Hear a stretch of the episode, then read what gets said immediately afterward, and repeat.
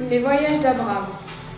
Je suis le fils d'Isaac. J'ai été envoyé par Charlemagne en 797 à Bagdad pour rencontrer le calife Harou al-Rachid. Ma mission est de réaliser un carnet de voyage. Bagdad est un carrefour culturel car les califes font traduire les œuvres scientifiques et littéraires de la Grèce ancienne, de la Perse et de la Inde et les regroupent dans la grande bibliothèque publique.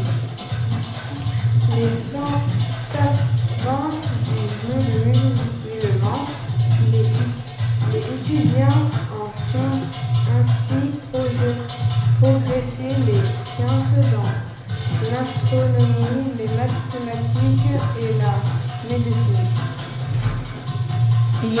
Il y a une bibliothèque où les savants traduisent des livres de l'Antiquité. Les voies commerciales de Bagdad. Bagdad récupère de la soie, de la soie, de la porcelaine de Chine, des épices et des pierres précieuses d'Inde et de l'ivoire d'Afrique. Tout ça est revendu dans les souks.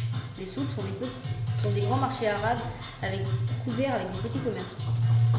Bagdad est grande et riche. Le cercle est le symbole de la perfection. Il y, a un port pour que les marchandises puissent arriver plus facilement. Le palais est très richement décoré. Le calife est le représentant de Dieu sur terre. Chef religieux, politique et militaire des musulmans, il est considéré comme le successeur de Mohammed.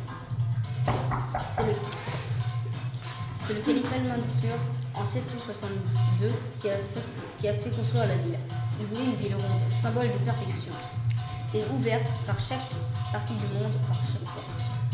Le vizir aide le calife en s'occupant de l'administration. Les émis sont ses gouverneurs et les cadis sont les juges. Le muezzin appelle à la prière du haut du minaret. Les musulmans se rendent à la mosquée. Ils font des ablutions, se lavent les mains, le visage et les pieds. Puis ils se déchaussent pour entrer dans la salle de prière. Les musulmans prient en direction de la Mecque, indiquée par le mur de la Qibla. Le mirab rappelle la présence de Mohammed, prophète d'Allah.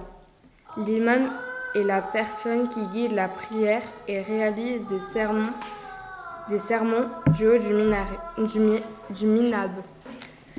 Le palais montre que la ville est un lieu de gouvernement.